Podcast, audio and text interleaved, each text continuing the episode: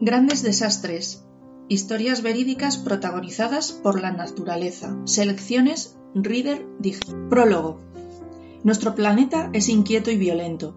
Desde tiempo inmemorial hemos sufrido grandes desastres naturales, terremotos, erupciones volcánicas, inundaciones y descomunales tormentas, que llegan sin advertencia y a su paso siembran terror y destrucción. Grandes Desastres narra muchas de las más impresionantes calamidades conforme a un orden cronológico, desde los tiempos prehistóricos hasta el presente, y su capítulo final trata de lo que el futuro podría depararnos.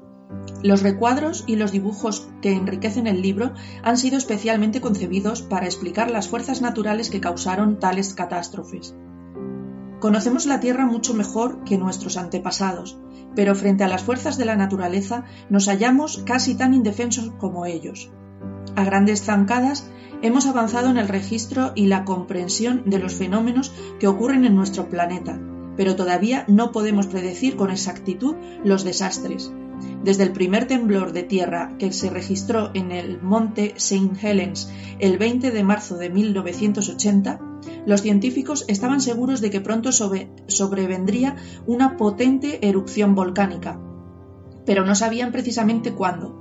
Esta montaña es un cartucho de dinamita, dijo David A. Johnson, geólogo al servicio del gobierno estadounidense, pero no conocemos el tamaño de la mecha. Dos meses después, el volcán hizo erupción y mató a Johnston. Hasta los especialistas quedaron perplejos ante la violencia del estallido, que rebasó con mucho la fuerza destructora de las armas nucleares.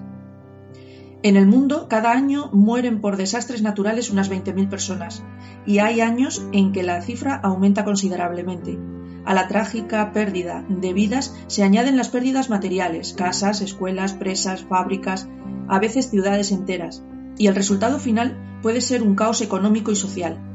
Pero de esa devastación y de ese sufrimiento suelen surgir muchos ejemplos de valor personal, de rescates heroicos, incluso de bebés que, como por milagro, sobreviven más allá de toda esperanza. Tales son los testimonios que subrayan la fuerza del espíritu humano, tan enorme como cualquier otra fuerza engendrada por la naturaleza.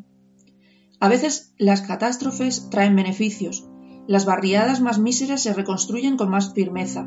Los escombros resurgen, de los escombros resurgen edificios más resistentes que antes, favorecidos por un doloroso aprendizaje que salvará muchas vidas en el futuro. De los bosques carbonizados renacen otros, nutridos por las cenizas, más sanos y fuertes que aquellos, y las tierras de cultivo ribereñas se enriquecen por el fértil limo arrastrado por las inundaciones. Los terremotos, erupciones volcánicas, inundaciones e incendios son parte inevitable del ciclo natural de destrucción y renovación grandes desastres, nos ayuda a entender y respetar las pasmosas fuerzas de la naturaleza y a comprender la manera en que su huella ha alterado el curso de la historia del hombre, a veces para bien.